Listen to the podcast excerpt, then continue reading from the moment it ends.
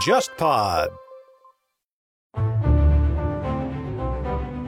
各位听众，大家好，欢迎收听这一期的《忽左忽右》，我是陈彦良。今天咱们来聊一个最近还比较受关注的话题啊，这个也是最近很火的一本书《基因彩票》，呃，来自一位女性学者凯瑟琳·佩奇哈登。跟我们节目的一个关系是什么呢？他的这个译者啊，是我们的老朋友，对吧？陆大鹏。过去我们这个节目里面邀请到陆大鹏，他来基本都是谈那些。中世纪贵族、希腊罗马，聊啊，他可能过去翻译的这种非常社科历史向的作品，对吧？所以我其实也挺意外的啊，就是他本人居然在二零二三年参与翻译了《基因彩票》这样的一个有点社会学、有点偏遗传学啊，甚至看起来不那么像他过去关注的这些呃历史话题的这样的一部作品。今天比较遗憾的是，他本人没有到这里，呃，但是我们今天邀请到了两位和这个话题关联度非常高的嘉宾，呃，一位是田方萌老师。另一位是朱晨老师，先请两位嘉宾和我们的听众们打个招呼，然后顺便介绍一下两位的这个研究背景和治学的方向。田老师先来，各位听众大家好，呃，我是中央民族大学社会学系的副教授田方萌，我跟很多其他老师一样，就是从一个大学呢到另外一个大学啊，读了本科以后再读博士，呃，我本科呢是在中国民族大学，博士呢去到美国的一个学校叫乔治梅森大学。我怎么会来到今天这个现场呢？其实是跟我的这个学术的路径呢，我想是有一些关系的。从本科到博士写的毕业论文呢，都是跟国际移民有关系的，尤其是跟这个国际移民里边的人才流动这种现象是有关系，人才外流等等等等。研究的过程中呢，就注意到呢，中国民国时期呢，有一个学者啊，当时他是清华大学的教授，叫潘光旦啊。潘光旦呢是在中国的现代学术史上呢。最早开始关注和研究人才迁移的一些现象，所以呢，我就对他的一些文章呢，包括他一些思想呢，很感兴趣。啊，我注意到呢，这个潘光旦呢是在哥伦比亚大学呢，他是读了这个生物学的专业，还读了硕士。同时呢，他在二十年代的美国呢，曾经受过一个优生学机构的啊，叫优生学记录馆，受过那个一年半的这个培训。呃，所以他呢也是个优生学家。因为这个原因呢，我就对优生学也产生了一些兴趣啊，包括优生学怎么看待人才的产生啊，它的迁移啊，包括它培养等等等问题。呃，所以现在呢，我的研究除了跟国际移民有关系呢，呃，还会关注一些，就从这个潘光旦呀，包括从那个优生学到后面的这些有关的一些政治思想，关注并且做一些学术史啊或者思想史上的这种分析。嗯，朱老师，各位听众大家好，我是中国农业大学经济管理学院。朱晨，呃，学科背景是我的本科是毕业于南京大学的生命科学学院，相当于我本科是学的生物，呃，然后我的硕士和博士是在美国康涅狄格大学学的是农业与资源经济学。那我接着田老师的话，我为什么现在今天坐到这里？呃，其实是因为我的一个现在的主要研究领域是遗传经济学。那遗传经济学它是一个比较新的学科，二零零七年才被提出来，然后第一篇论文是二零一三年发表在美国的科学杂志上。呃，那么遗传经济学它是做什么的呢？那它其实是试图在分子层面上考察我们每一个人进行社会经济决策的时候，它的这个遗传有没有任何的遗传基础。那所以我在。过去六年里，相当大的精力就是从事这方面的研究，所以遗传经济学它的前身，或者是说它的相关联的这样的一个领域，就是行为遗传学。虽然名字上有一点相近，但是行为遗传学它在学科分类上其实是隶属于心理学的专业。那所以在之前我的研究过程中，也阅读了。基因彩票的作者哈登的他的很多的学术论文以及他的一些评论性的这样的一些文章，我记得是在大概二零二零年左右，哈登的这本 Genetic Lottery，然后他出版的时候，他在推特上有介绍，所以我也是第一时间进行了阅读。那么，所以今年有机会。真正读到陆大鹏老师的这个翻译版本，陆大鹏老师他的翻译本身就是非常精准，然后也让我对这本书的认识有了更精准的一个了解。因为之前我可能英文读的时候就粗略的略过，有一些政策背景的细节，其实我是没有注意到的。嗯嗯。刚才朱老师呢提到了行为遗传学啊，我觉得这个学科我印象里好像一般还是归到遗传学里，是不是？但是很多别的学科会用它这个方法去做还还一些研究。还是算心理学，心理学和遗传学的交叉。但是你像哈登，他本身就是在 UT Austin，他是在心理学系。嗯嗯嗯，对，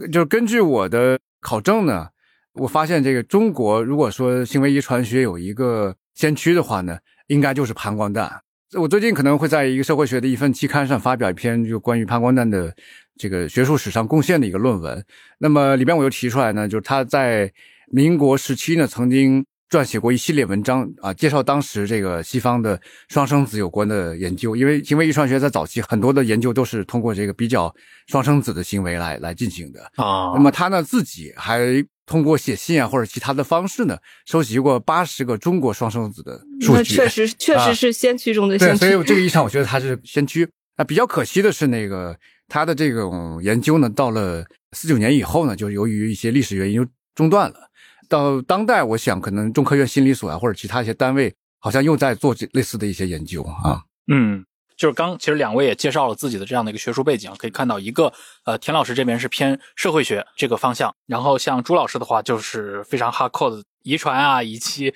生物这块啊，所以我们今天共同来聊的这部作品，就哈登刚刚提到的这个基因彩票，那个朱老师也是这本书可以说是第一批的这样的一个读者嘛。其实我很好奇啊，像这本书以及他这个作者，他关注的这个领域，是不是我们可以认为，确实就是一个基于这个生物学和社会学之间的这样的一个偏交叉性的这样的一个议题？我同意。嗯，哎，这本书在当时英文版出来的时候，它有遇到过争议吗？这本书的一个主题就是争议，包括像他这本书出了以后，我记得那个《纽约客》很快就有一个对他的一个长篇的一个专访，专访然后啊所以他其实是讲了一些他背后的左右为难的研究过程中的这个感受。对我，因为我觉得特别有意思。我在阅读这本书的过程当中，尤其看前面的那些序言的部分，我就发现这个作者好像也并不避讳表达自己的一些立场，比如他在上面就明摆着说他不掩饰自己的这样的一个左派立场啊，但是他可能讨论的这个议题非常容易让人认为这是一个保守派或者说一些右翼会特别热衷于讨论的这些话题，对吧？如果我们的听众里面有许多人，假设你有听一些比如英文 podcast 的习惯，比如说在美国的这些播客里面，或者说在 YouTube 的这些 UP 主里面，其实有大量的这些另类右翼的内容。其实他们很多内容是跟那种种族主义、嗯跟这种比如说一些基因决定论，跟这种其实糅合了一部分的科学，外加大量的那种自我发明的这些些社会理论，呃，融合在一起的这样的一些内容。所以这本书我觉得一出来，很容易给人这种感觉，好像又是一个在借着这些基因啊，以及一些人的先天决定性的差异来大谈社会问题的这样的一个作品。那通常这样的一些论调，或者说这样的一些讲述，好像在我们面对的这个舆论里面，好像不太受欢迎。这方面，我觉得是不是可以请两位来谈一谈这个事情啊？就为什么当我们提到基因，尤其把这种基因的话题，就是人类的这种先天因素的话题和这个社会话题联系在一起的时候，评论界会非常警惕这种事情。我简单谈一下书的历史背景吧，就是为什么它到今天这个节点上呢，会引起一个很大的争议啊，呃，包括关注。就是一般来说，美国的这个政治我们可以简单分成两派，对吧？嗯一个是那个自由派，一个是保守派。那，自由派呢，基本上就是投民主党的票的；保守派基本上投共和党的票的。在很长时间里边呢，这个自由派他们偏好的社会解释啊，或者说社会理论呢，是强调环境因素的。就是如果说个体之间啊，或者说像这个白人黑人之间存在收入啊、地位啊或者职业方面的这种差距的话呢，自由派呢更倾向于从环境因素，比如家庭背景啊，嗯啊，他们的这个是不是受到过社会歧视啊？他们是不是有同样的这个教育机会？这样一些角度去解释这种差异。就比较这种左翼视角。对对对，保守派呢，相对来说就更强调这个个人自己的因素啊，比如说你是不是很努力的、很勤奋的一个人啊？你过得不好。是因为你哎不努力，这种话在我觉得上网的中国人也很熟悉。对对，你的你的那个呃个人品质怎么样？是这个，如果说呃你你有一些学术表现上的差距呢，他们更愿意归结于个体的，比如说智力水平啊、天赋的程度啊等等等等。这是为什么？我想呢，我们会把偏向环境的解释呢，会认为它有一种左翼的色彩，嗯而偏向这种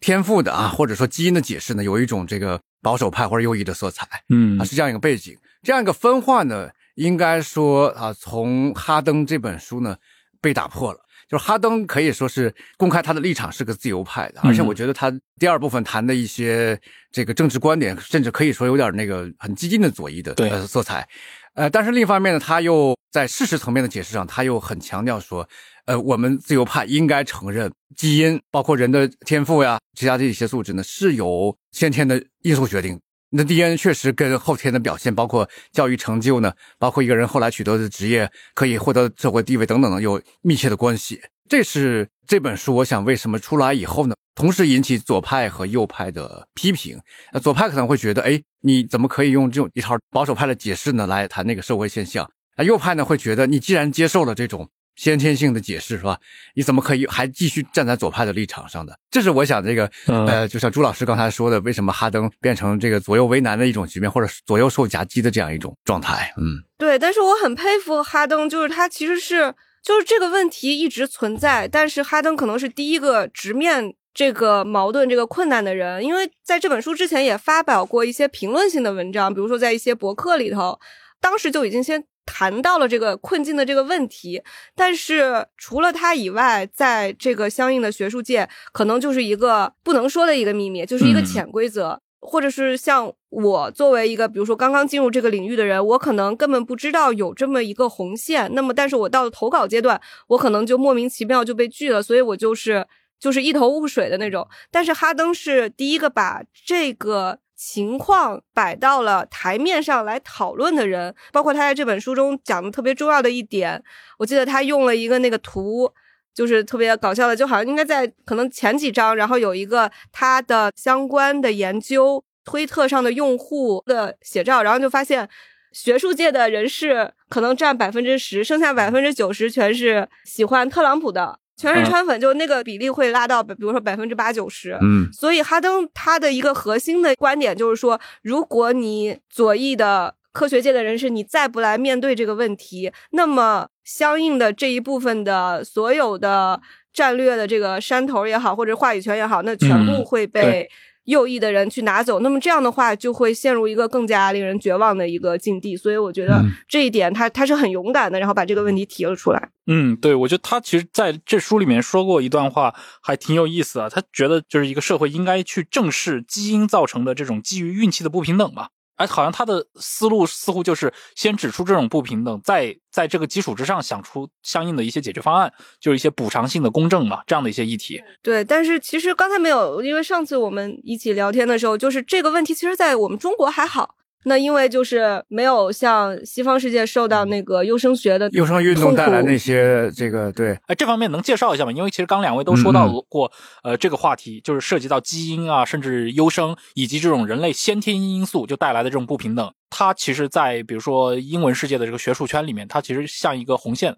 像一个禁区，对吧？它的源头可能是因为之前经历过大家都来拿这个说事儿的这样的一个时期，能能介绍这块的一个历史吗？呃，我简单说一下啊，呃，我前面说呢，就是因为我在留学以后吧，呃，逐渐关注到这个潘光旦的学术观点和思想啊，所以他是个优生学家嘛，所以我顺带呢也去了解了一下这个优生学的背景。那我想呢，很多的中国听众呢是听过优生这个词儿的啊，优生优育，对这个词儿在英文里面对应的是 eugenics，而且我我估计大家听到呢，主要是这个在计划生育的宣传里边啊啊，这个词儿呢在西方呢可以说是一个臭名昭著的词嗯啊。为什么会这样呢？在十九世纪末的时候，就是那个时候达尔文的进化论也出来了，还有呢，我们要学中国学的话，老师会讲那个孟德尔的遗传定律，对吧？那个时候遗传定律也变成一种普遍的知识。这时候有有些这个生物学家就想，就说我们既然掌握了这种遗传的知识呢，嗯那么我们可不可以塑造人类的品性啊？就像我们用人工的方式来养育那些动物一样，对吧用？用养猪的方式来养人，哎哎，就是某种意义上原理是可能是类似，对人没有那么野蛮吧。这种思想呢，在达尔文的一个亲戚啊，叫高尔顿，他那个头脑里边呢，就是逐渐成型，然后他呢就成了这个优生学运动的鼻祖。他呢，在这个伦敦等地吧，开展了一系列的研究，呃，后来还培养了一些这个门徒，就接着他去做这这方面的研究和那个活动吧。那这个这个优生学运动呢，在二十世纪初的时候呢，开始传到美国。英国呢，这个国家相对来说，它的国民性还是比较保守的，所以虽然有高尔顿这样一批人的呼吁呢，但英国其实没有开展很大规模的优生运动，但是在美国就不一样，因为我们知道美国人很 practical，对吧？很那个务实，所以美国人拿到什么思想，他就想，哎，我能不能先试一试？哎，所以很早的时候，大概我没有记错的话，在一九零七年，美国已经有州通过一些立法，就说有某些特别的特征的人，比如说智商很低下呀，或者是说有精神疾病啊，这些人的州政府会要求他们不能生育啊，或者说这个被强制呢做绝育手术。这个运动呢，在二十世纪的二十年代啊，大概达到了一个高峰。呃，当时呢，纽约曾经召开过第二届国际优生学大会啊，有好几百人参加，而且很多学科都有，就包括那个社会学，包括这个医学啊，什么遗传学，都都有一些学者参加。嗯，而甚至有一些国际名人，呃，他们当时都是优生学的积极的支持者。比如说在英国的话呢，我们熟悉的这个丘吉尔哈，他在年轻的时候也是这个优生学运动的积极支持者，甚至包括一些左翼人士。像那个英国当时有一个废编社，废编社的领导人韦伯夫妇，还有他们重要的一个成员也是大作家肖伯纳，哎，他们都是优生学运动。肖伯纳是著名的废编主义者，对对对，他们都是这个重要的支持者。呃，那这这个运动到了三十年代以后呢，就开始走下坡路了。走下坡路的一个原因呢，是因为优生学运动的对遗传学的了解吧，应该说在那个时候，包括技术还没有达到成熟到说你可以立竿见影的能够把所谓的这个有害的基因能够排除出去。嗯啊。呃，除非说他们能搞很大规模的这种绝育运动啊，也许会有一些效果。另外一个原因呢，更重要的可能是政治上面的，就是优生学运动从美国传到了欧洲以后呢，尤其是在德国，啊，希特勒对这个事情非常感兴趣。希特勒在那个《我的奋斗》里边呢，曾经引用过美国优生学家的一些观点和他们的一些证据。希特勒上台以后呢，就开始推行类似的优生这种政策啊，只是说执行的力度更加大一些。那二战开始以后呢，德国政府也面临一些这个财政上面的困难，哎，所以他们就希望说，干脆就不要把这些人呢，呃，比如说养在什么精神病院里边去，干脆就直接注射让他们死亡好了。嗯，这样的话就造成了很大的一个悲剧。那这样事情呢，在二战这批人其实不是因为他们的种族原因，而是因为他们的一些生理对对对，就是有一个对有一个好莱坞电影叫那个《纽伦堡审判》，它其实里面有片段就讲这个，就比如说有一个特别的法庭，有有优生学家，还有法官，还有什么人。呃，一起组成的，然后他们会根据一些测试，有类似于智商测试之类，会判断啊，说这个人是不是应该做绝育手术。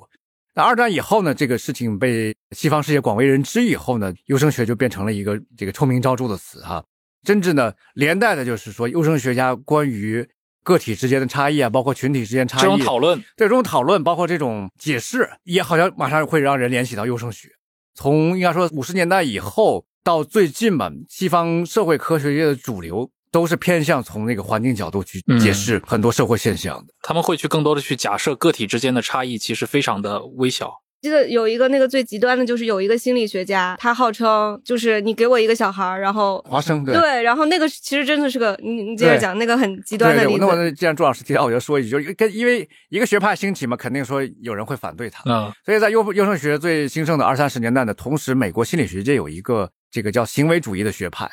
这个行为主义学派里边呢，代表人物就是华生，后期还有一个这个哈佛大学的教授叫叫斯金纳。那华生呢，跟这个优生学家持有相反的观点，就是说，呃，人的很多品性不是遗传决定的，甚至可以说百分之百是由环境决定的。所以他说过一句名言，他说：“你给我一打孩子的话，啊，我可以把他们培养成律师，培养成法官、医生，也可以把他们培养成乞丐，培养成小偷等等等等。总之，他觉得人的这种行为和品性呢，完全是后天塑造的。”呃，这样一种观点，到了斯金纳，应该说他这个行为学派的影响呢，可以说超越心理学界，对其他的一些学科都会有影响。嗯，这是那个可以说在二十世纪后半期西方社会学界的主流的，就认为一切都是后天建构的。对对，主流解释就是，当然我们知道那个时候像到后现代主义啊，什么社会建构论，那就有点更飘的，有点悬了，对吧？那那我想说的是，那个接下来说这个为什么优生学在中国呃没有变成这样一个。臭名昭著的词，我们觉得它还基本上可以看成这个正当的学科。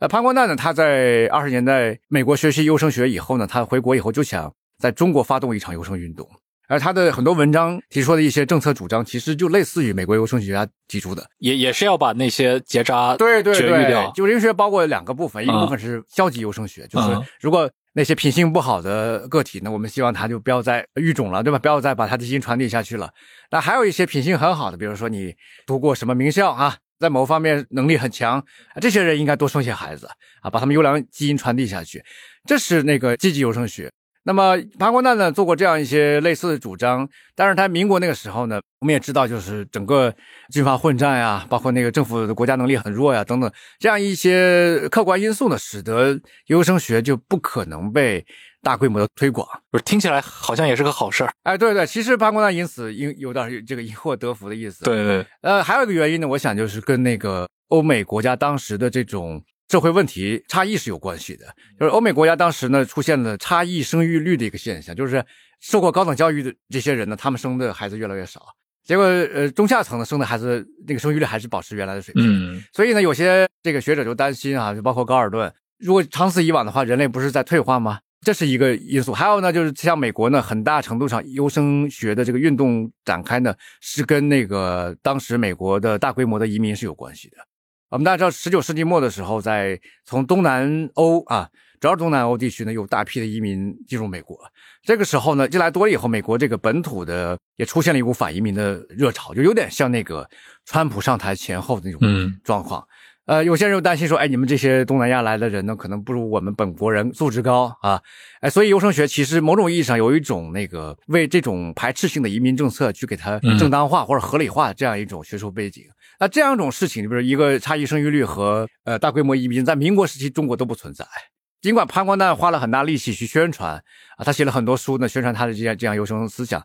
在社会上也有一些反响吧。但总体来说，呃，我想他是比较失望的。那这个没有搞起来这种事情呢，到了八十年代以后，就我们在实行计划生育呢，就把优生优育，包括那个早生优生，对吧？就成了计划生育的口号。这时候优生呢，应该说就变成了一个中国的人口科学里边或者社会科学里边有正当地位的一个学科。潘光旦他诞辰一百周年的时候呢，甚至中国有一个优生学的杂志，还专门做了一期这个专题，就是要纪念他诞辰一百周年。这种事情呢，我想在西方就很难很难想象了啊。这听起来是因为中国社会优生学这个东西并没有产生任何那种历史负担原罪，它不像西方社会经历过对对是真真实落实到政策上的这样大规模的一些这种反人类的这种活动。是是这样。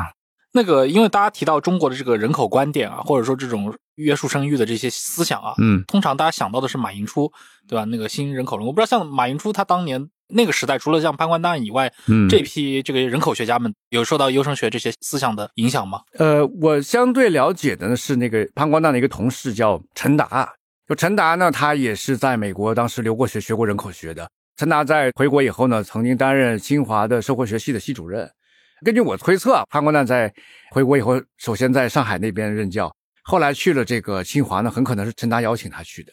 陈达本人因为他是个人口学家，而且在在美国他不可能不了解这个优生学，他的文章里边呢有一些还是介绍过优生学的思想，包括遗传对人口的影响啊，等等等等。所以，所以陈达应该说是一个主要的人。那马寅初的学术背景呢，我印象里好像是经济学，马寅初更多谈的是从那个可以叫人口经济学这个角度去 从规模的角度去对考虑对对对对，我我我理解是从数量角度去谈嗯那个事情。但是潘光大优生学啊，他们更关心的是质量问题，人口素质吧，或者说嗯嗯。那其实朱老师，你可以介绍一下，像刚刚呃田老师也回顾过了啊，整个这个优生学或者说这套遗传对于个体乃至于对于集体的这种影响，其实长期以来它是一个学术讨论的一个禁区嘛。就是那为什么像哈登这本书能够在一七年就出版出来？呃，就为什么是他来推出这样的一个话题的讨论呢？我觉得可能这跟哈登自己的那个学术背景也有关系，因为我印象里他在这本书中也提过，然后包括他之前我也听过他一些讲座，他也提过，因为他其实师从的是弗吉尼亚大学心理学系的，呃，也就是行为遗传学开山鼻祖的这位老师。但是很遗憾，我念不出来他的那个 last name e 开头太长了，然后我不会念。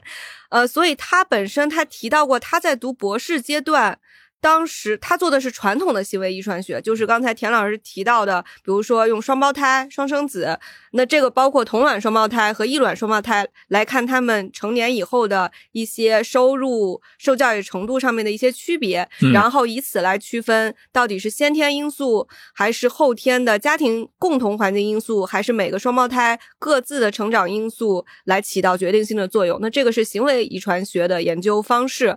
呃，所以哈登他的博士阶段是做的是传统的行为遗传学，但是在他读博的阶段当中，已经有一些经济学、心理学、遗传学交叉的一些年轻的研究人员开始尝试来寻找，比如说受教育程度的决定基因，或者是说一个人我是不是能开一个企业当一个老板、企业家的这个创业精神有没有这个基因？当时已经有这样的研究产生。但是很可惜，受到当时数据的和技术条件的一些限制，并没有得出什么科学性的成果。所以，哈登他早年其实对从遗传基因层面解释个体的社会经济行为，他是持反对的态度的。嗯，所以这个从他的这本书中，其实他应该也有所提到。但是随着他毕业了以后，然后他成为一个。Assistant professor 就助理教授，然后一步一步的呃来进行研究。我能感觉到他的感觉发生了转变，因为他的导师其实还是偏向的是左翼的，就是其实他不是特别赞同说我们现在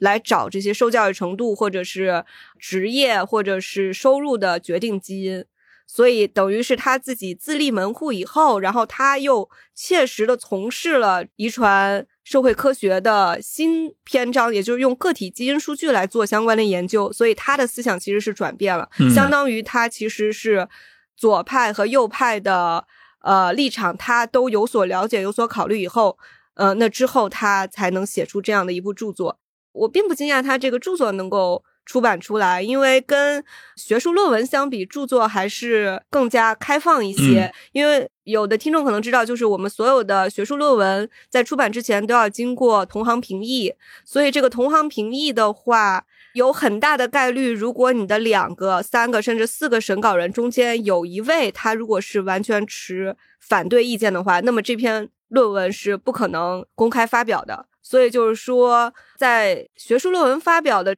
这个方面，可能会更加的偏左。我有的时候不好说，我我会忘了我到底是说他是保守还是不保守，因为这个方面他有一点翻转了的那个感觉，或者说审查更严格吧。对，但而且是可能更加偏向左派，就是会担忧对优生学的可能性嗤之以鼻。嗯，但是如果是出版著作的话，呃，相对会宽松一些。我记得他这本书是那个普林斯顿出版社出版的。就听起来确实是一个这个话题是个随时随地会被高度政治化的一个议题，所以好像这些学者也好，包括像这些创作者也好，对吧，都会非常谨慎。而且刚刚两位老师也介绍过了嘛，关于这样的一个基因对人的影响，好像在这个光谱当中的，对吧，左右两侧的这些群体对这个事情的看法，经常我们看到的是一个两极化的描述，要么认为可能比如说偏左翼的或者偏自由派的这样的一些传统的观点会，呃，认为你去提倡人的这个。个基因带来的一个差别，先天决定的这些差别，似乎可能会再给某些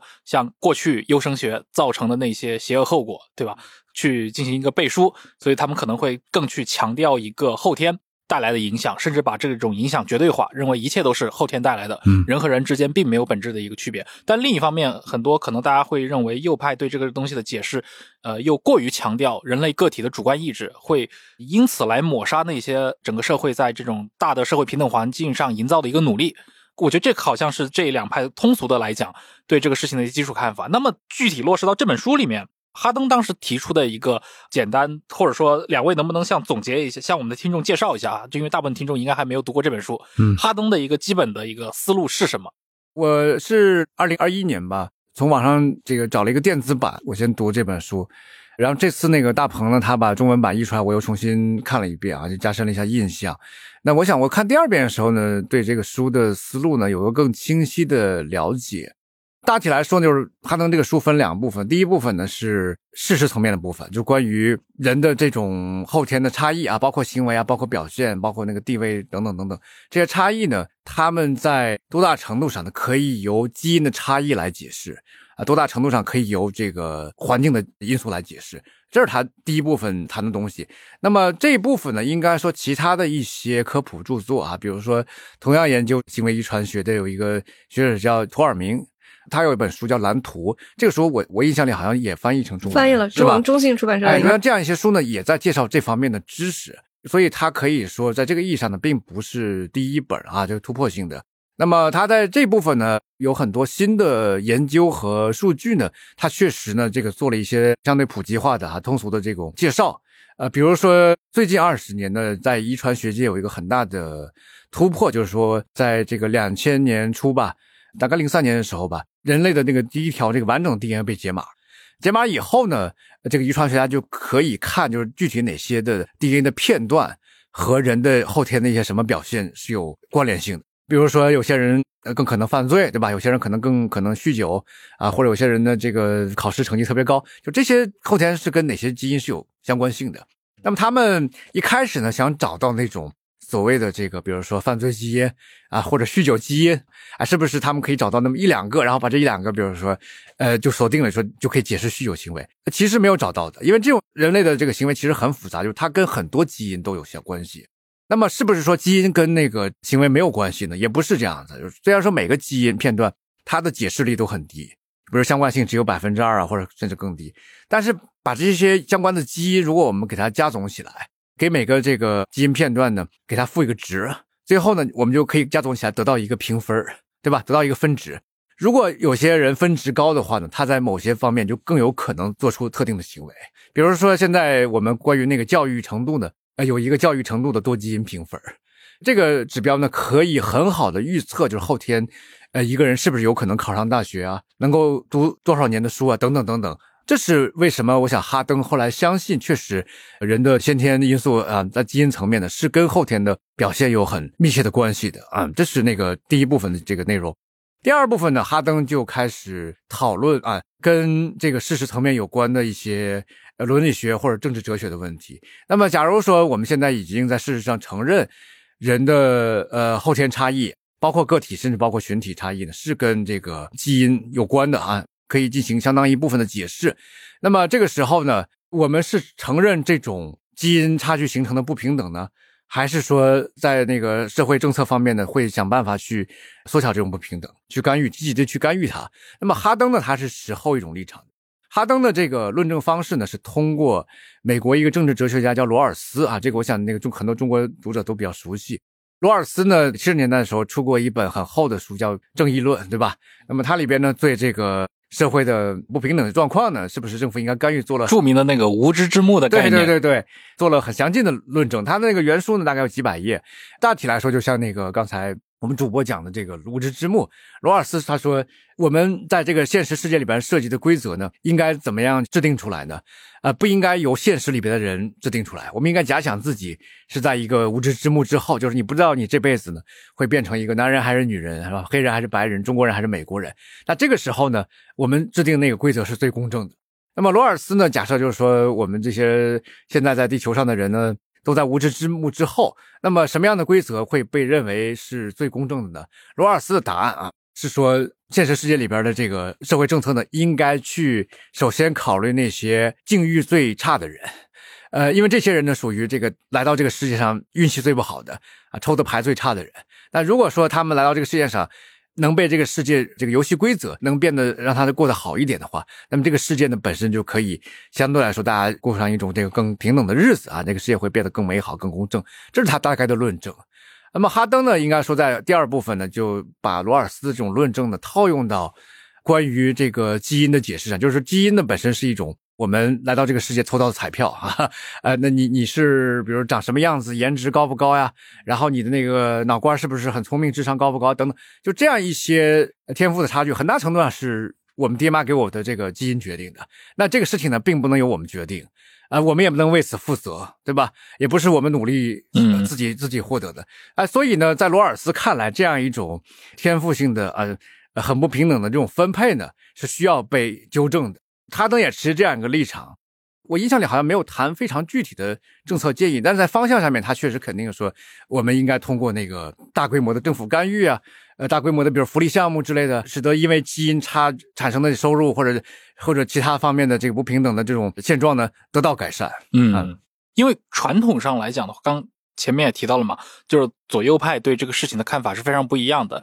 呃，一派可能相对于更愿意去解构这种先天的差异，对吧？他所以他认为我们可以去改造这个世界，重新制定规则啊，让这个环境去适应人，以此来让更多的人获得更平等的一个待遇。那另一派可能他的解读就是人天然就是从你的基因上就是不平等的，嗯嗯啊，以此来解释就是你的这种改善其实到最后可能也没有意义，嗯嗯啊，但是好像。这个作者就是哈登的解读确实是居于中间的啊。一方面，他认为其实基因对人还是有非常大的一些影响啊，但是他又觉得其实后天还是通过一些方式可以去基于我们知道了基因对人类这些潜能啊，包括它的一些悠长的一些影响的前提下，再去以一些比如说公共政策的方式来改善它。嗯，我不知道像作为一个偏。呃，生物学背景，然后做遗传方向的这样的一个学者啊，就朱老师，你怎么看待这本书里面涉及到那些偏生物学的这部分？我觉得这部分可能对于普通读者来说，好像是最难的地方。从这个技术层面，我觉得不是哈登这本书的重点。嗯，呃，我我觉得他主要观点还是像刚才田老师在总结的，就是如何来呃进行论证，为什么。左派学者应该不要避讳这个问题，而且我特别同意哈登的一个观点，我我都忘记具体是在哪里看了，就是说这些避之不谈的左派的科学家，他们其实才是最严重的基因决定论的认同者。那他为什么避而不谈？他其实担心的就是说，他认为那我这个东西研究出来是基因决定的，那所以那就故事的结尾。我们没有任何的办法来改变它，对吧？我的遗传基因让我的这个受教育程度高或者低，我自己后天没有任何办法解决。那所以他们其实是默认了这个陈述的准确，所以他们其实是最严重的这个基因决定论或者这种种族主义者。我觉得从某种程度来说，所以哈登他推崇的其实是凡事不是绝对。我们每一个，我最后的我的社会地位也好，我的收入也好，我的健康程度也好，都是同时受到基因和后天环境。那这个后天环境就是包括我们所有的，比如说一些医保政策也好，或者是一些营养餐也好，就是类似这样的社会的支持政策，都是会影响我最后的这个结果的。所以这样其实是一个，我个人是更加赞同这种看法的，因为。关于这种话题的讨论里面，很多人为什么会觉得里面充斥着大量的一些难以分辨的解释啊？一方面也是因为其实遗传学也好，或者生物对于普通人来说还是一个非常专业性的这样的一些知识结构，可能普通人难以习得，或者说难以去进行分辨。所以在这个领域里面，我们可以看到啊，过去也有大量的，比如说一些极右翼的人士，他可能也不是正儿八经的科学家，但是他会就是拉来各种各样的一些理论做背书啊。这样的一些行为，但是从读者的角度，我们很难去分辨哪些是一些比较靠谱的，或者说他这种经得起一些科学的呃一些论证的这样的一些想法，哪些是一个非常可能铭刻的，甚至是一些虚假的这样的一些学说。我们节目因为比较难得啊，找到一个真正在做这种遗传方向研究的人，所以我很想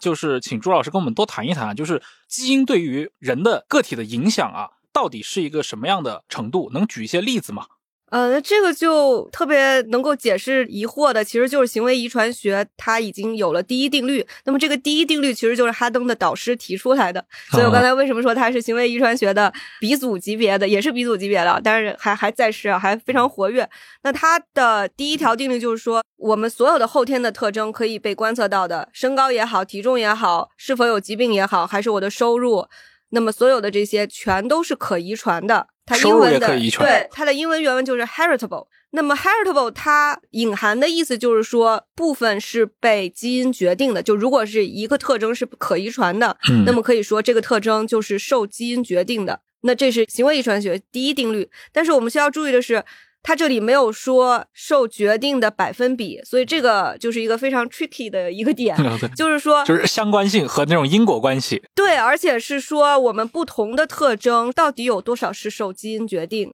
其实这个方差是非常大的。比如说，遗传学中有这样的一些比较罕见的这个单基因的一些疾病，比如说这个 Huntington disease。应该英亨廷顿舞蹈症对，那这个疾病它就可以说是一个百分之百基因决定，而且是单基因决定的。就如果一个人很不幸，他在这个单独的位点有了一个突变，那他就是不论是少年还是成年以后，就是在一个特定的时间，他肯定会发病。嗯，但是这是非常极端、非常少见的情况。更多的一些我们的特征，尤其是跟我们社会经济结果相关的一些。特征，比如说我的受教育程度，刚才田老师提到了，然后收入或者是我的职业，那么它其实虽然也受基因决定，但是基因它能够解释的这个方差可能只有百分之十。但是像刚才的那个亨廷顿，它能够基因解释的方差就是百分之百。嗯嗯所以你就可以想象有一轴从零到百分之百，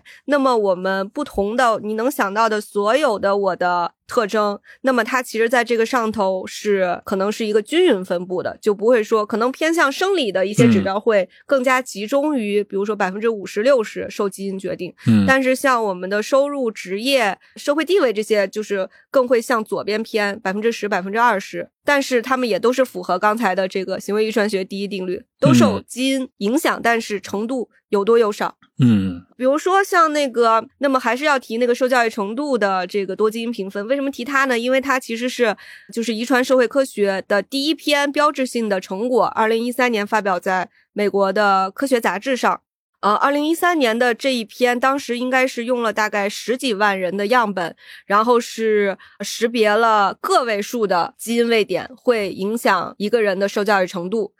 然后这个研究没有算完，那我们简称它是 E A 一，因为 educational attainment 嘛嗯，E A 一。那现在到做到第几期了呢？已经做到 E A 四。在去年的最新的这个第四轮的这个研究当中，样本大概是已经超过了五百万人，嗯，就是从十几万已经迅速的扩张。然后这个五百万人以后，那发现的位点就是已经不再是个位数的了，变成数千个基因位点，全都会影响受教育程度。嗯嗯所以这样的话，就是能够根据这个结果，我们构建出最新的 EA 四的这个受教育程度的这个多基因评分。但是如果我们把它，比如说我找一百个人，然后我测了他的基因，然后按照这个结果代入进去画出来的话，它的这个形状会是一个这样的一个中型曲线。嗯嗯，就是其实这是高尔顿的研究结果，因为它是一个多基因控制的这样的一个遗传的这样的一个变量。但是现在即使到了第四期，那么数千个基因能解释我们受教育程度的多少方差呢？其实这个是遗传力，遗传力的一个概念，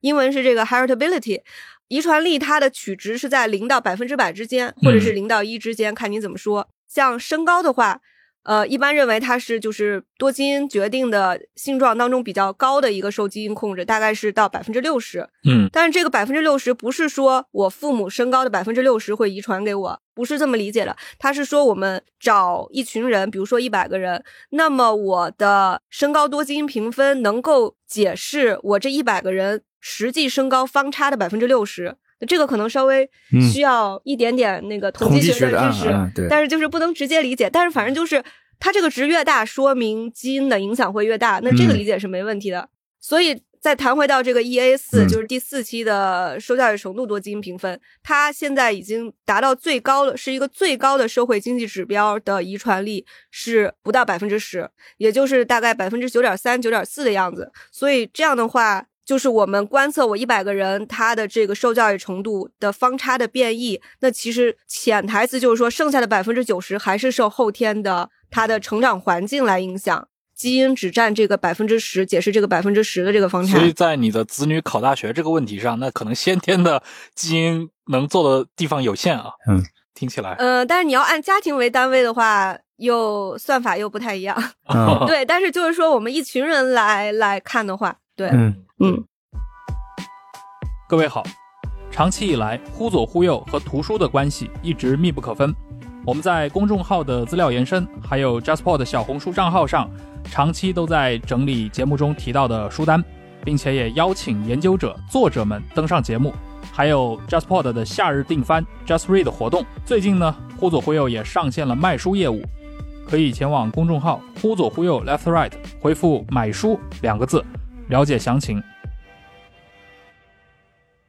我是想起来，最近几年，因为很多人在讨论一个中国的一线城市和那种三四五六线城市，它的这个父母的教育和子女的教育水平倒挂的问题，对吧？那可能伴随的其实更多是一个社会层面的一个问题。嗯嗯，就是有大量，你看北上广的这么多一些可能精英人群，他嗯不是本地的，他是全国的这些人通过高考的渠道，对吧？上了一些很好的大学，九八五、二幺幺，然后留在了北京、上海。但是他们的子女要进入到教育当中竞争的时候，可能就已经没法再去获得他们曾经在老家、在家乡的这些省份中获得的那种呃竞争力了。嗯嗯这反反而出现了一批这种倒挂现象，也就是说，这批人的子女们的平均学历可能会比这批父母们要低。这是改开以来可能就新出现的一个现象啊。嗯啊，像这样的一些现象，包括这样的一些分析，是不是也会是你们那那这这个我回答一下，嗯其实我一直觉得这个是一个伪命题。呃，为什么这么说呢？因为他可能比如说父母是北大、清华、人大毕业的，嗯可能子女最后比如说没有上到这么好的学校，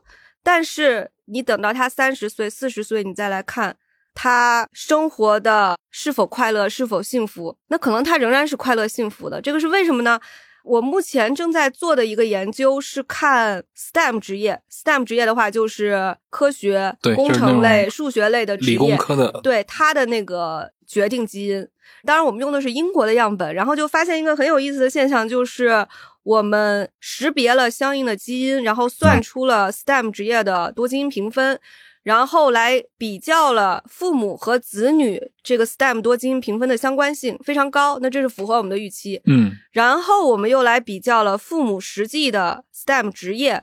和他的子女最后所进行的职业的一个相关性。本来我们以为也会是一个正相关，结果发现并没有，这个让我们非常吃惊。这个正相关指的是什么呢？就父母干啥，子女也会对干，啥。其实就是子承父业嘛。嗯简单来说就是子承父业。我父母是，比如说从事高精尖科技，我子女是不是我们印象里他也应该从事这个职业？但是我们实际的结果是说，基因层面上它虽然是正相关，但是实际的表现并没有。嗯然后我们就继续来看这个子女他到底流动到了哪个方向。会想会不会出现像刚才陈老师说的，他那个降级了或者怎么着的结果发现并不是，他很多的子女流向了艺术啊，和娱乐产业。所以，然后我们又去看了，找了一些，比如说那个英国和澳大利亚的相关的，这个属于我们劳动经济学这个研究的领域，发现有一些文献就曾经记载过，当这个父母的，比如说是从事 STEM 职业的，那因为他的这个收入水平、家庭条件相应都比较高，嗯所以其实他的子女是会有更多的选择机会，他不需要一定要来内卷他的成绩，继续留在 STEM 职业当中哎。这听起来像一个阶层偏好的问题，就是当你变成了一个稳定的中产阶级家庭的时候，嗯你就可以让你的下一代去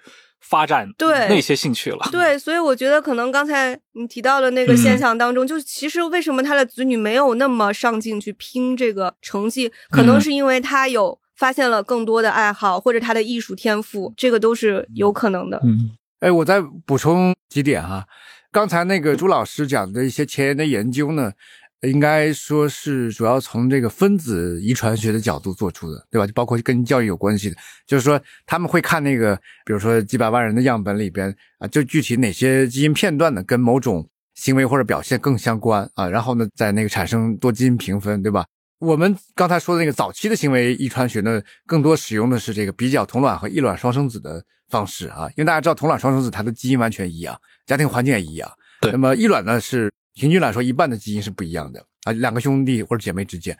但是他们家庭环境也一样。哎所以我们根据这种方式呢，可以看这个异卵双生子的它的这个行为方面的差异啊，和同卵双生子比较以后呢，来计算出就是说到底这个基因能够帮助解释多大程度的这种人们后天行为差异。其实。还有一组是那个嗯。收养、收养数据，就这个在欧美比较多，就是对。它是不是就那个 adoption 的那个 record，他到底这个小孩是不是是什么时候就是收养的孩子呢？是这个家庭环境一样，对，但是呢基因完全不一样，跟父母或者跟兄弟都不一样。这个我觉得中国人可能特别容易理解，因为今天在短视频上经常可以看到那种某个短视频，一个华裔女孩，嗯她可能在一个加拿大或者美国家庭里面出现，嗯对吧？然后非常的开朗健康，而且非常健谈，提起她可能当年是被她的比如说在中国某某个内陆省份的父母遗弃掉的。像这种也往往会让人觉得，确实好像，我觉得这是一种朴素的、直观的感觉。你会确实好像觉得，同样的小孩，你在不同的环境长大，他的好像是有点 不同。对，嗯，呃，所以家庭环境是有影响，肯定的。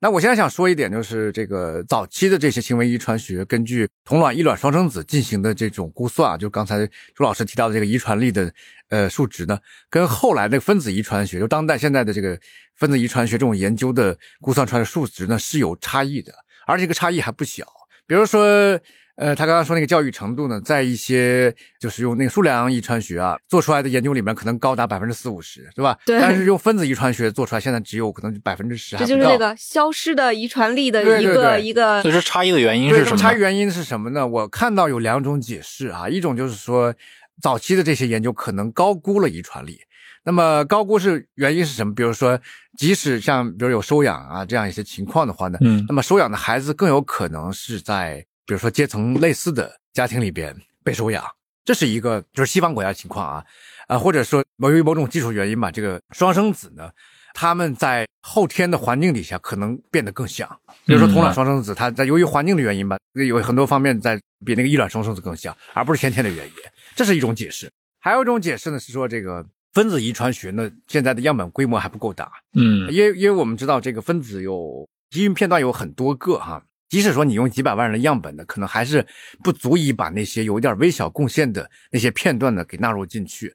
啊。所以如果我们比如说在以后扩大到几上千万的甚至上亿人的这个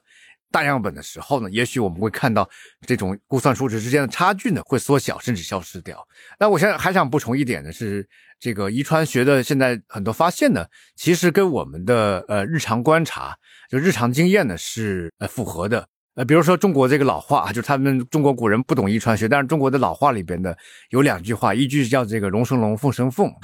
这个话呢，呃有有一段时间经常被批判，就说你是血统论什么，但其实它是有一些道理的啊。从那个今天我们看遗传学的角度来讲，嗯啊，就子女们总是会在某种程度上还是会继承这个呃父母的一些品性的。呃，还有一句话呢，叫做这个龙生九子。各有不同，对吧？这个话呢，如果说我们用今天的这种偏环境的社会科学理论解释的话，其实是不容易解释的。因为在一个环境、家庭环境成长起来，我们应该预期呢，这个家庭里边的子女呢会有些差异，但不会很大。但你会看到呢，就是很多情况底下呢，这个比如家里边有几个小孩，有些小孩呢，他的天分非常高啊，他可能比如上到那个考大学，而且考到北大这样的学校。那有些小孩呢，相对来说学习就能力比较低啊，甚至可能连大学都没考上，就在一个家庭里边啊。所以呢，像这样一种差异呢，我想呢，只能通过这个遗传学的方式来解释，就为什么一个家同样一个类似环境里边会出现这个个体会他的这个命运哈经历呢会很不一样。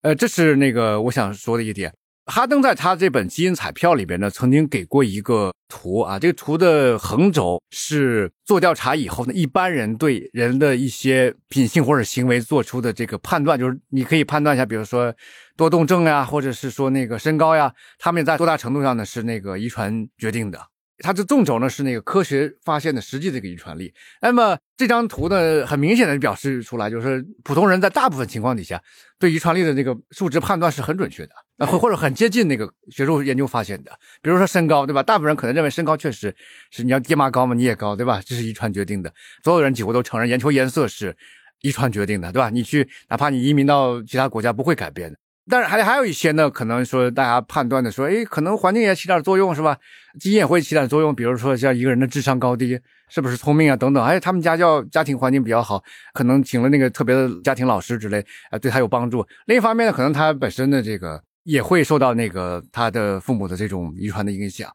呃，我想说的有一点呢，是跟我们这个节目的名称啊“忽左忽右”可能有点关系。一个人的政治倾向啊，有没有遗传的成分呢？那根据刚才朱老师讲的第一个定律，应该是有。那问题是多高呢？那我想请那个主播，你可以猜一下吗？百分之二十差不多。哦，是吧？呃，就在哈登那个书里边，我没记错的话呢，是百分之三十左右。这应该是行为遗传学的时候用双生子来做的结果。这个比起其他的一些表现，比如说身高啊、教育程度啊，应该说低很多啊。但是这个结果呢，还是让我挺吃惊的啊，因为我在很长时间以为一个人的政治立场嗯是跟他的阅历啊、跟他的这个阅读的书，对吧？嗯有直接的关系的。但我没有想到呢，说遗传跟政治立场也会有联系。嗯那这个事情怎么理解？但这个是直接联系还是间接联系？啊，他只是说遗传因素会解释人们政治立场之间的嗯这种差异的百分之三十。比如说，呃，你是不是反对死刑嗯啊？你你在西方的话，你是不是反对那个很多移民进入啊？这时候保守派和自由派有差别，对吧？那这个差别呢，有相当程度上是遗传可以解释的。嗯那我的理解呢是说，这种关系可能是通过个性间接的表现出来的。嗯比如说你的个性呢是一个很合群的人，你或者说你更关切他人的情况啊，就是你你觉得别人过得不好，你自己也很难受，这样一种人，也许会偏左倾，天然具有同理心的对对，人，关心环保事情啊，比比如性别平等这样一些问题。那么如果说呢，呃，你的个性是说这个，觉得我一个人过就挺好，嗯啊，然后我觉得最好那个政府不要管我的茬儿，就是最好少收我的税，对吧？哎，我自己一个人就 leave me alone 那种 姿态的话，对吧？哎，很可能这个人是一个保守主义者，甚至是一个自由放任主义者。我想是这种个性，如果是遗传部分决定的话呢，政治立场也是有这个机制是这样这这倒挺合理的。个性个性基本上就 personality 已经它有大五人格嘛，包括像自恋，然后那几个不同的维度就都已经确定了相关的基因。除此之外，像认知能力其实也会影响，因为左派他肯定读的书相对还是更多的，那这个其实是受认知能力影响的，是不是？目前在美国是这样，对对，我想起那个呃当年是谁啊？陈冠中还是谁哎说过一句名言，说今天世界的问题是左派只读左派的书，右派不读书。对，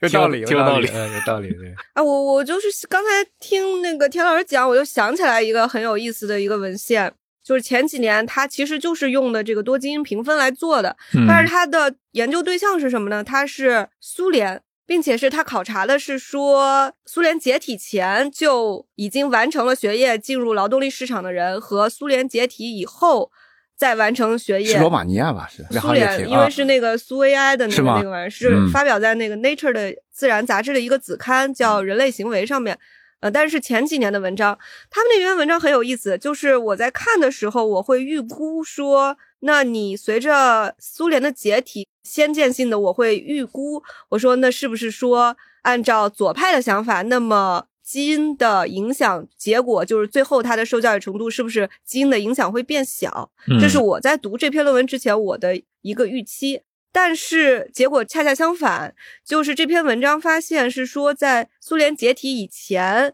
然后我个人的受教育程度的基因跟我最后到底上了多少年的学的相关性会显著的低于苏联解体以后。那么其实这个的作者给出的解释是说，其实这个说明的是苏联解体以后，随着这个社会的开放，它的这种平等，那就是怎么来定义平等？它其实是说。每个人的我的基因层面的认知能力、非认知能力，嗯。它其实得到了一个充分的释放，嗯嗯，所以因此会导致说，比如说我的受教育程度基因比较高，那我嗯。正好最后就读了大学。对。如果我稍微低一点，那我可能读完高中我去工作，嗯。但是它的相关性是会更高，嗯所以说明其实侧面说明是我的社会使得我每个人的这个。就是某一个方面的能力得到了一个更充分的一个释放，嗯。而在解体之前，其实可能是有一点点嗯。资源的错配，就比如说可能更多的受政治因素的影响，嗯。我可能这个认知能力天赋很高，但是我并没有上大学，嗯但是相反，我可能本来就是受教育程度基因比较低，嗯。但是我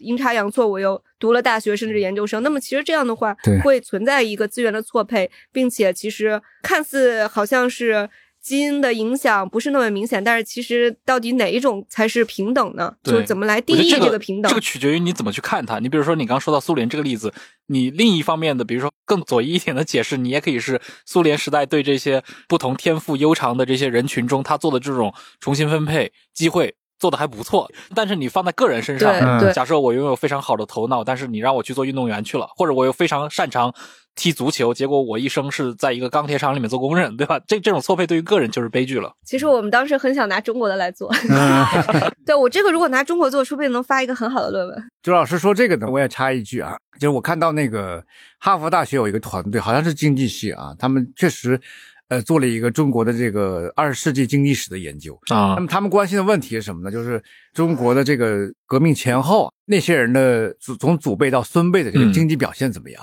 呃，你说的革命前后是指是主要是49三十年代，哦比如一直到我们可以到说七十年代吧，啊啊啊，到文革之后，对吧？就整个从北伐战争以来的这对这种大革命，呃，对对对，主要是那个从四十年代以后的左翼运动吧，嗯尤其是五十年代以后，我们知道那个我们国家经历过土改啊、嗯文革这样一些事件，所以呢，在这个民国时期形成的一些，比如地主啊，或者说那个企业家阶层啊，嗯他们在这个过程里边呢，基本上财产就被没收呀，或者怎么样，就基本上就没有了。这个研究关心的问题呢，是说，呃，这样一些人，他们的子代当然是在一个基本上跟其他人差不多的环境下成长起来，对吧？那么他们的孙辈儿的那个经济表现怎么样呢？结论他们发现那个孙辈儿平均来说呢，比祖父不是那个，比如说企业家或者地主的人啊，平均来说，我一记得好像多挣百分之十一。那么他们的解释怎么讲？就是说，为什么这些人，比如说在那个经过平等化运动的一个 洗礼之后，哈，他们的孙辈还是能够这个挣的收入更多呢？他们的解释主要是两个维度，一个是说文化资本，这个家庭里面还是说继承了某种价值观，对吧？啊，或者是说继承了某种这种呃教育的什么习惯之类的啊，多读书之类的。第二种呢是说那个社会资本，就这些人呢，还是不是还保留着某种跟。呃，之前朋友什么朋友网络的联系啊，比如海外关系啊之类的，帮助这些人多挣了一些钱。呃，那我想到就是说，他这个文章里面没有提，但是我觉得可能的一个第三个因素呢，也许是跟基因有关系。当时如果说我们相信像朱老师刚才讲的，对吧？所有的这些地位差异可能都有某种程度上是有有遗传性的话，那么从那个民国时期到改革开放以后啊，代际传承呢，除了他们的一些文化呀。或者关系之外呢，应该说还有 DNA，对吧？如果说孙辈儿的话，可能有有祖父的某种经商的这种有关的 DNA 啊，或者读书的 DNA 的话，他们可能也许会有更高的社会经济表现。我觉得这也是一种解释。田老师，你刚提到这个案例，我之前应该是看到过的，因为《经济学人》之前是发过一篇，他当然这期的标题也挺刺激的啊，它叫《解放前中国精英阶层的孙辈异常富裕》啊啊。然后其实他聊的，他中间有大量的图表了，他其实谈那个话题就是说有那个一个国际。那个研究团体嘛，对，他没有具体说是哪边，对吧？但我觉得可能跟田老师你说的，就哈佛大学那个团队，可能就是同一个团队。对。然后他们说，他们二零一零年以来，他们对那个三万六千个中国居民做过类似的调查，然后记录他们的一个收入，还有那个教育水平，以及记录他们的这个社会阶层信息。当然，他观察到的是有浮动的，就是说四零年以前出生的这批旧中国精英，他们。受牵连的子女，因为他们的子女可能成长教育的年代就是最特殊的那个年代嘛，他们可能读完中学的这种可能性就是要比同龄人其实是低的，嗯，而且到了二零一零年，这批人他的收入是比普通的中国人一般人是要低百分之五的，嗯，但是再往下，其实就发生了一个逆转，就是说出生在六六年到九零年之间的这批旧中国的这些精英家庭的后代，他们读完高中的可能性就比同时代的人要高百分之六，而且到二零一零年，他们的收入比一般的普通的中国人是要高百分之十二。甚至比这个党员群体还高了百分之二，但是他们最后给的解释也是一个很文化向的解释。他认为是这些旧精英的这些资本虽然在可能这个四五十年代就已经被摧毁了，但他们的这种社会关系，嗯啊，这些资本被存续下来，他确实没有去。讨论这种很个体的，就是基因留下来的影响。对对对，这我一个猜测啊，就是如果说他们能够再收集这些人的基因数据，也许会他，也许他们会发现类似的，比如说这个多基因评分是不是祖孙三代都比较高，对吧？那其实里面有一个问题，就刚我们谈到了很多基因带来的这个个体差异，但其实像基因这个话题，为什么在历史上，尤其二十世纪？它经历了那么多的这种，等于是怎么说呢？它关联到了这个现实政治啊，然后产生了各种各样不可测的这些后果，包括那些优生学，包括一些种族主义，甚至大屠杀的出现。它其实不是因为基因拿来解释个体差异，而是基因被大量的当时应该不是基因这个概念了啊，可能别的一些这些遗传的概念被拿来解释群体的差异。我不知道群体差异这一块到今天为止的话，像朱老师你们学科内部真的会还会再持续做这类的研究吗？嗯，我记得可能就是像在我上大学的时候，当时的课本上会写说，就当时会认为是说人类不管是白种人也好，黑种人也好，还是我们也好，是没有差别。就当时的课本里基本上也是这么写的。但是在最近十年，这个论述可能要被改写，还是跟刚才的情况类似，就是一个程度的一个情况，就是我们虽然百分之九十九点九。都是类似的，但是总是会有那么百分之零点一的差异。所以像前两天，就是我也其实转给各位看了，就是我们有一个中国的研究团队，他其实是考察了维吾尔族一群样本的这个信息。其实他从遗传学上来讲，它是能够看出从高加索人过渡到我们东亚人的一个一个梯度，就是这个通过。我们技术的分析是能够看出来的，所以这篇文章已经经过了同行评议，并且已经被领域内的一个很好的期刊接收。但是在上线就是接收以后嘛，就基本上作者就会很高兴了，觉得板上钉钉了，然后就等着出版社把它上线公布就可以了。但是到了这个节骨眼，然后突然被撤掉了，然后所以那天的那个社论嘛，就是在探讨这个问题，所以。还是存在这样的一个研究的禁区吧，但是现在的主流的一个风向就是，虽然大家不会明面上说我各个种群的族裔的人是有差别，就是不能这么说，嗯但是其实我们在做分析的时候都会分类来做，不可能嗯把，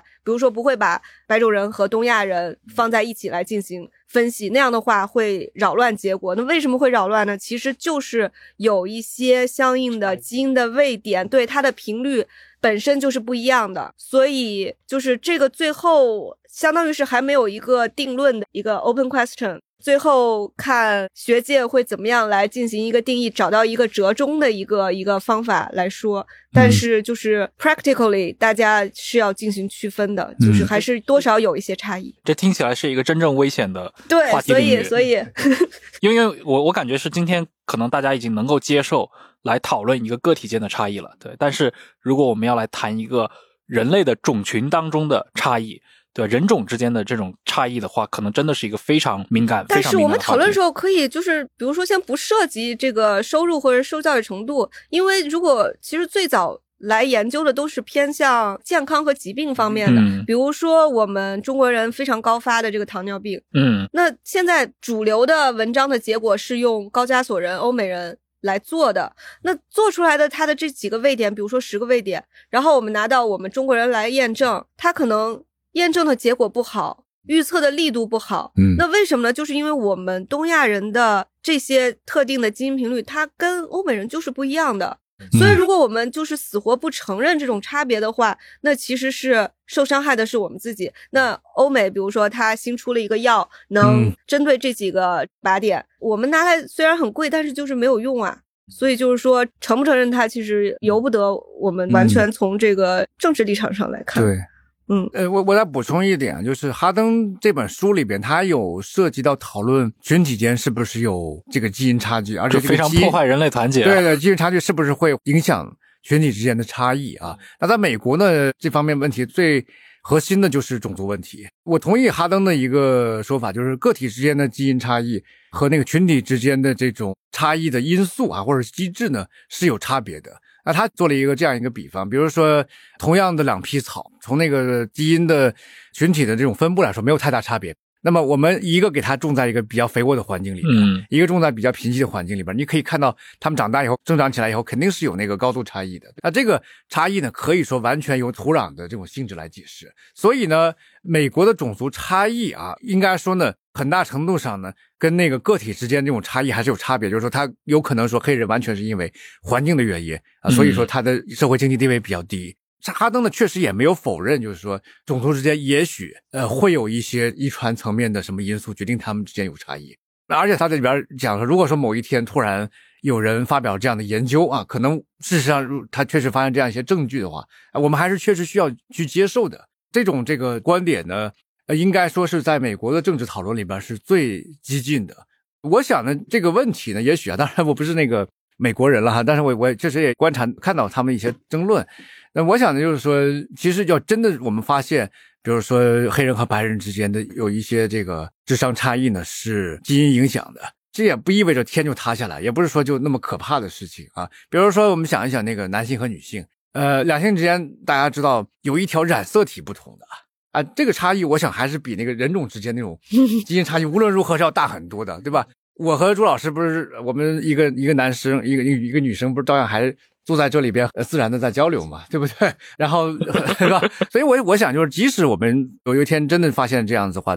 也不意味着好像这个种族之间什么种族主义又要回潮了，借借此哈，我们其实还是可以这个很平和的看待，并且接受这样一个事实的，嗯。嗯，从研究者的角度来讲，田老师的规划很好，但是作为研究人员，我不敢触碰这个题目。目前，嗯我可能会去做像我刚才提到的疾病的族裔之间的差异，比如说高血压的位点或者某个癌症的位点，族裔间的差异、智商的差异，这个不敢做。就所以还是，呃，有一些潜台词的研究境地。嗯嗯，确实是这样。刚因为提了很多的这些，比如说前面介绍了过去，对吧？像遗传这样的一些学科，它面临的一个历史包袱啊，尤其像优生学，呃，我不知道像今天的话，当然可能过去的这种传统优生学已经是一个臭名昭著。这个学科本身它有更新换代吗？还是说已经完全死掉了。呃，应该说没有完全死掉，呃，应该说有关的思想啊，有关的一些主张，甚至还持续被人提出来，甚至优生学这个之前的一些学术期刊还存在，只是说它换了个名字啊比如叫人类遗传学啊，更中性化的这种学术化的名字。呃，有些优生优生团体呢，在那个上世纪六七十年代的时候，也改成一个相对来说就跟那个什么遗传之类有关的名字，就包括那个伦敦大学还有高尔顿的什么实验室之类的，对吧？它还存在了很长时间。呃，那我想说呢，就是今天的那个优生学呢，应该说跟呃二十世纪早期的这个旧的优生学有个很大的区别，就是二十世纪早期的时候呢，很多优生学者，就包括潘光旦在内啊，他们会主张这个国家通过积极干预的方式啊，他确实发现有些人的这个品质不是很好的话呢，呃，要求强迫他们做绝育手术。所以美国我印象里好像是有六七万人吧，啊、在各个州里边陆续被做了绝育手术。那那德纳粹德国就更多了，就可能有有四十万人。今天的这个，如果我们把优生学定义成一种人类通过自己的技术去改善后代品性的这样一种活动的话，嗯。那应该说今天也存在优生学。今天那个大家讨论比较多的有三种，一个呢就是那个精子库。这个事情呢，在去年啊，就是谷爱凌火了起来以后呢，很多人呃都关注，啊，原因是还有一个，据说好像是谷爱凌的的母亲是从精子库里面找了一个什么优质精子，然后然后生下谷爱凌的，对吧？然后那个人传说好像是什么哈佛毕业的这个高材生之类的，哎，所以大家觉得，哎，这好像是一这好像哎是一个就是龙生龙，凤生凤的故事对事。培养优质后代的一个方式嘛。但是精子库呢，能够培养的后代人数还是很有限的。嗯啊，所以所以它是一个确实是优生学的途径，但不是说呃会有很大影响插一句，前几年好像发生过一个跟这个精子库有关的一个医学丑闻。啊好像是在美国哪个嗯精子库的这样的一个管理员还是啊医生，用自己的这个啊，这这些精子去冒充了一大一大堆一大堆100多个，小孩那那那啊真的是严重的，我感觉是一个严重的伦理问题。严严严重的对是这样对。嗯第二种方式呢是今天大家可能听听过基因编辑这个词儿，对对吧？基因编辑呢，因为是我们国家的一个生物学家，就是好像是在之前在南方科技大学是吧？何建圭啊，他在一八年的时候呢，曾经这个私自为一对夫妇的孩子哈、做过这样基因编辑，嗯呃，那么他自己可能觉得还比较成功，但是呢，这个事情在国际上传播开来以后呢，就被认为是一个很大的丑闻。贺建圭呢，也因为事情被关了三年，好像最近据说在北京，对，好像是那个出来以后呢，好像在北京又开了他的实验室啊。啊但是基因编辑呢，我看到一些的报道啊或者材料印象，就是说基因编辑这个技术呢，现在是成熟的。就是如果说我们想给你的 DNA，比如说就像那个他说那个剪刀啊，用什么基因剪刀来裁剪一下，然后更换一些这个碱基的话，是吧？啊这是可以做到的。但问题是说，我们不知道应该更换哪些剪辑，还有就是我们知道不知道那个更换以后会有什么后果，会不会有啊副作用？对对，有一些什么后果？因为因为有有一些基因它可能有同时有很多作用，那你要把它替换掉以后，是不是有一些我们无法预料的事情啊？这这是我觉得伦理上至少对这种技术应该有很强的管制。那第三个呢，就是我想重点说的胚胎选择这个技术啊，这个技术呢，呃，我听说是已经比较成熟了。那刚才那朱老师不是说过这个多基因评分嘛？嗯那么我们也可以对那个胚胎进行这样一种检查，对吧？就看看你那个胚胎里边，呃，是不是比如说呃身高的多基因评分很高呀，啊，或者跟智商或者跟颜值有关的，对吧？那么在那个人工培育胚胎的这种方式底下呢，他们可以准备几个胚胎，那父母可以从里边挑一个他们喜欢的孩子进行受孕。啊，这是那个胚胎选择对，其实就是一个更加温和的一个解决方式，尤其是对父母双方或者单方面有遗传性疾病的情况下，是这个其实是很好的一个折中的一个技术方式，嗯嗯，那这个技术是在实验阶段，还是说已经已经临床了？已经在用啊，嗯而且国内应该是不是也在用？美国是肯定是在用，国内它就是辅助生殖的这个胚胎选择，因因为我我我以前我因为我对这个东西是完全不了解的。我以前听说的是那个，比如说过去有很多的中国的父母，他在怀孕的时候，他喜欢去呃提前通过 B 超呀或者这些去看这些男女孩的性别嘛。对对对但这个东西好像后来也是大家是不鼓励，还是说把它禁止掉了？对，禁止了，应该是不不允许你去看，因为防止，还是有很多看的，就因为防止你去主动的去选择，比如说堕胎啊对这些。对对对但那这种它不会这个可能目前在国内可能还没有直接应用，但是在美国已经就是你去看一些广告就已经有了。它其实就相当于试管婴儿阶段，你多了一个步骤，就是会提前来测一下这个胚胎的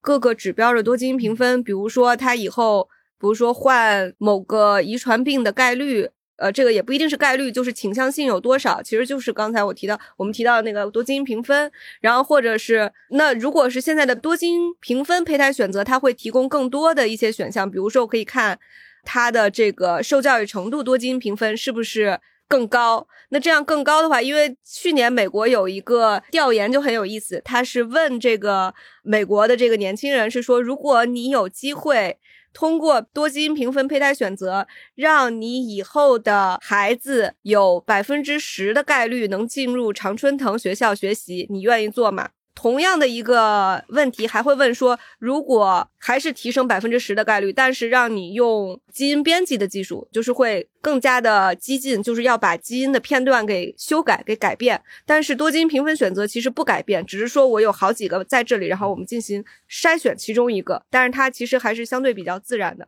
然后，那么大概是有三分之一的被访人，他其实是愿意尝试这个胚胎选择，采取这个技术。目的就是让他以后小孩儿相对比较可能认知能力更高，上大学的概率更高，然后你不需要一直的带他去上辅导班，竞争力更强吧？对，竞争力更强。所以这种胚胎选择，它只能是对应这种试管婴儿群体，自然受孕的是没法了。呃，那是对。所以我想，就是胚胎选择呢，有可能成为未来。人类新的一波的这个优生运动的一种主要方式，嗯，它跟那个老的优生运动有什么差别呢？我想最大的差别就是说，新的优生运动是个体主导的，父母愿意做这个选择，他们就可以做，喜欢做的就去做，对，然后你愿意选择什么样的胚胎也是你自己定，但这个实施的效果呢，有可能是比那个早期那些啊，想通过国家干预的方式来达到那个优生学的目标的这种效果可能会更明显。啊，因为一开始有一些少数，比如说富人，他们开始用胚胎选择方式来产生后代以后呢，也许后面就有一些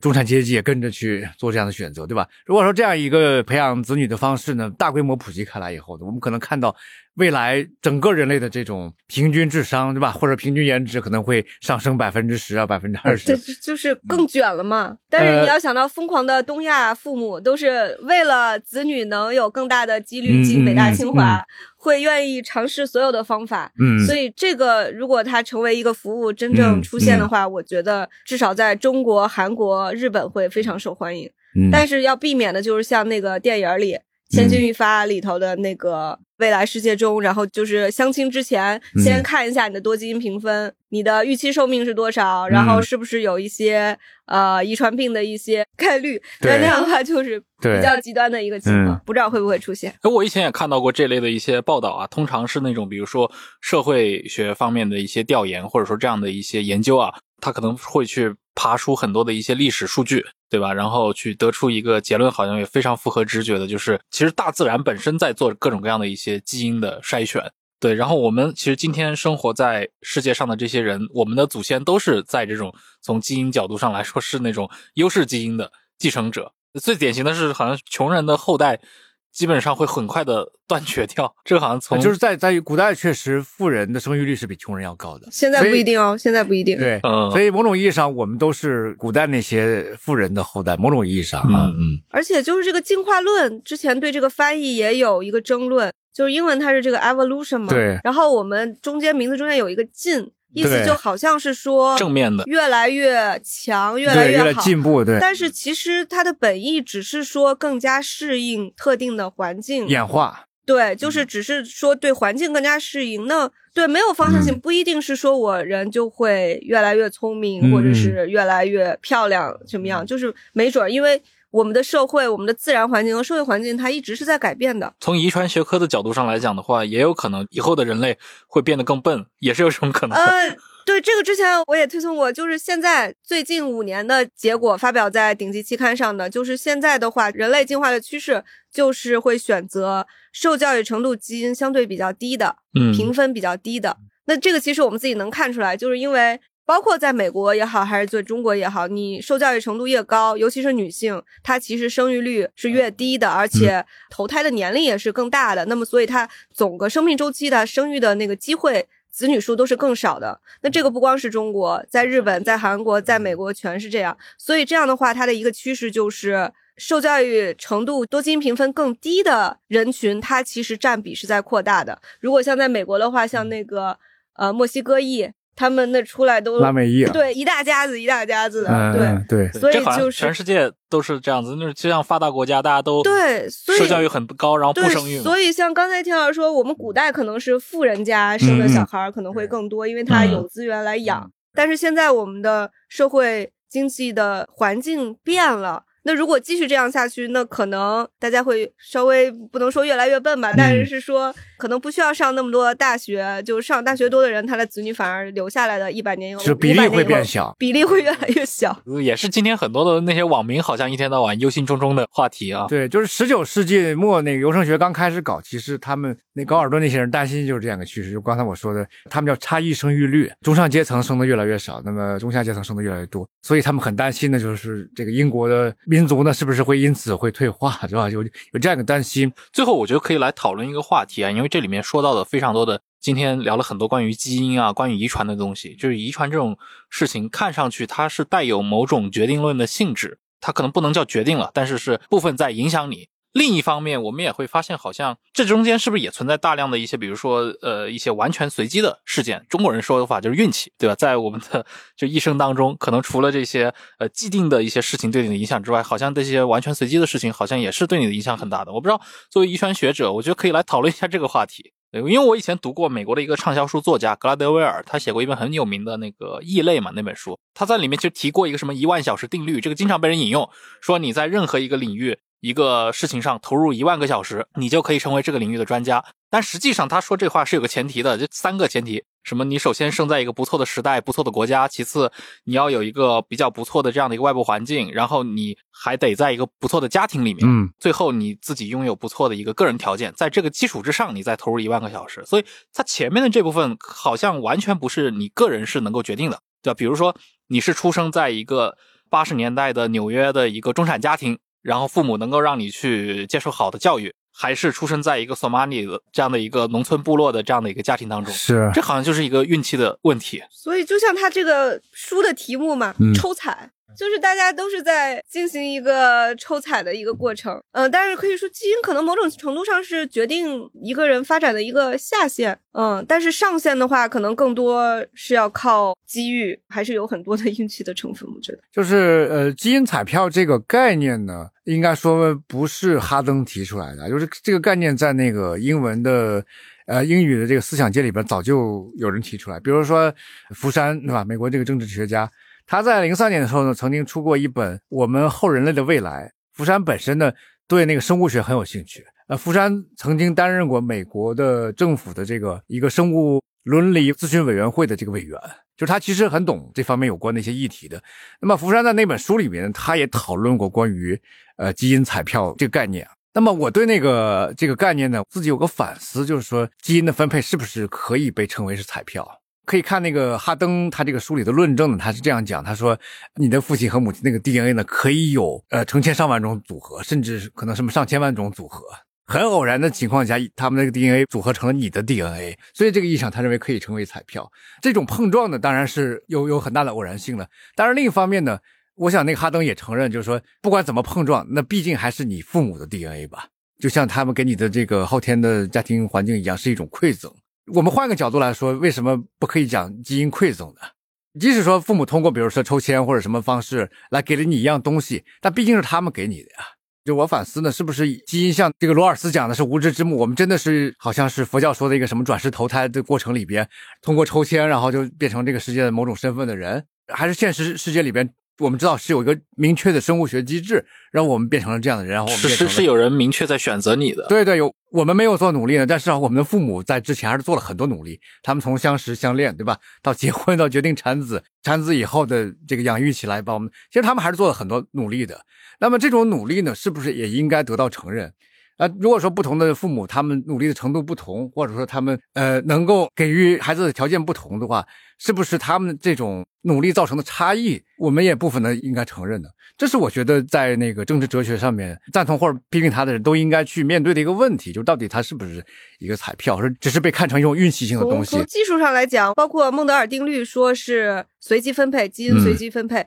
但是其实潜台词就像刚才你提到的那个，我们会有前提条件，其实是 conditional on 父母的遗传基因。以以父母的基因为条件嘛，吧对，就是其实是有条件的随机分配，有条件的抽奖。所以再回到这个，如果是这个育儿的这个话题，我的观点一直都是。鸡娃不如鸡自己，就是你首先你父母给了他的基因禀赋，嗯同时然后如果你父母比如说收入，然后创造了条件，不管是金钱方面的还是说文化方面的，那么其实都会给你的子女有一个非常大的影响。那这个其实前面我可能没有提到，就是我们研究的另外一块内容其实是基因环境交互作用以及一个遗传养育作用。那这两个概念有点差别。基因环境交互作用就是说，你的呃受教育程度多基因评分会跟你成长过程中的一些经历，或者是你的家庭背景，会有一些交互性的一些作用，就会互相影响，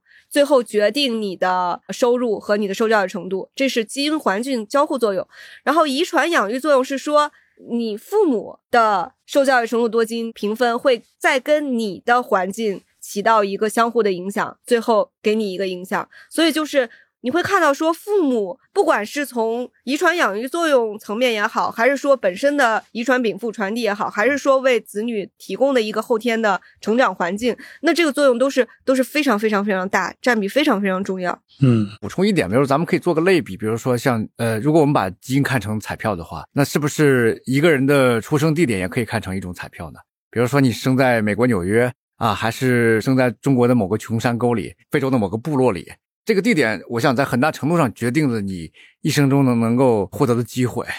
那那有一些那个美国的自由主义的哲学家呢，呃，就像罗尔斯一样，他会觉得这样一种出生地的不平等应该在后天被纠正的。有些人很不幸的生在一个这个很贫瘠的地方嘛，有些人很生在很很富饶的地方。那么我们应该考虑说，怎么样去照顾那些贫瘠的人？哎，有有有一位哲学家呢，是加拿大的一个政治学老师，叫卡恩斯。他在一九八七年的时候呢，他他提出来说，发达国家应该把他们的边境打开，让大规模的这个呃发展中国家的人民呢移民到那个发达国家，因为这样的话呢，才能改变他们因为出生不平等呃造成的那个机遇的差距。我们可以通过这个方式来减少贫困等等等等。啊，这个观点呢，至少目前是没有变成现实，嗯而且很多人呢会觉得这种观点主张本身就挺荒谬的。就即使说每个人不能为自己的出生地来负责，对不对？但是像大部分人呢，还是会认为不能因此呢就要求那个我们的国家或者其他国家呢去开放边境。所以我想类比一下，就是说是不是基因呢跟那个出生地造成不平等，可能有一些相似之处啊。就是说他如果说像那个哈登这样，因为说基因的分配呢造成了一些不平等，有些一些差距，那我们就应该采取大规模的福利政策，或者是说社会政策缩小这种不平等吗？呃，我觉得至少是值得去更谨慎的，就像他研究他的那些行为遗传学的这些题目一样，应该更谨慎的对待这样一些政治学和伦伦理学的问题。我觉得可能缩小不平等就不切实际的一个一个目标。我比较推崇的就是刚才提到的那个苏联的那篇论文中那样，就是让嗯每一个人施展他尽可能的能够施展他自己的才华。那我可能在受教育程度的禀赋上面我没有优势，但是我可能在艺术方面有优势，或者我在跑步方面有优势。嗯如果我们的一个社会它的这个机制能够认同，就是让每一个人在他特定的方面能够施展他的才华，我觉得这样就已经很好了。嗯不一定说一定要做到人人平等。那如果平等的话，那其实这个社会可能因为我们以前也尝试过嘛，其实是没法儿非常高效的运转的。嗯嗯，好，非常感谢两位啊，今天来到忽左忽右，我们围绕《基因彩票》这本书，对吧，来分享了一个其实非常说真的，对于忽左忽右这个节目来说，是一个非常新鲜。刺激啊的这样的一个话题，过去我们也很少涉足这块的一个呃，当然，其实我自己个人阅读当中，我还挺喜欢看这些关于一些有的有的是传统的一些进化心理学，有的是一些像金彩票它讨论的这种偏遗传呀这样的一些话题，因为它最终还是和我们今天社会当中相当一部分人所讨论的这些现实话题能够切合到一起去的。而且关于这个话题，过去在舆论场里面其实很少有机会得到一个非常充分的讨论，呃，大家经常一言不合就容易吵吵起来，呃，从一个事实讨论很快蔓延到一个价值立场的这样的一个辩论当中。尤其像优生学这样的话题的，我还记得以前李光耀他去世的时候，很多人提出重新挖出他当年的很多言论。包括他其实就明显受到了大量的那些优生学思想的嗯影响啊。他在新加坡所建立的那套体系，甚至关于当时李显龙来做总理这件事儿，对吧？嗯他好像当时提过的一个非常刺激很多人的一个说法，就是他自己是那个新加坡第一名的男学生嘛，他的太太柯玉芝女士是新加坡第一名的女学生。嗯嗯啊、然后他们又都是在剑桥毕业，所以他们白马生下的孩子一定是白马。对，我觉得他可能是一个，就是从这个角度上来说的话，他和他的家庭都是拿到彩票的人，呃？但是我觉得这个世界上还是有大量手上没有彩票的人。我觉得这个话题不妨碍我们在这个节目里面可以多拿出来探讨。嗯啊，甚至有很多话题，我认为在长期以来，日后这种争论它不会停息下来的。以后有类似的一些话题，我也非常期待能够继续和田老师、朱老师，对吧，在这块有更多的一些讨论。那感谢两位，也感谢各位的收听，我们下期再见，拜拜。拜拜。好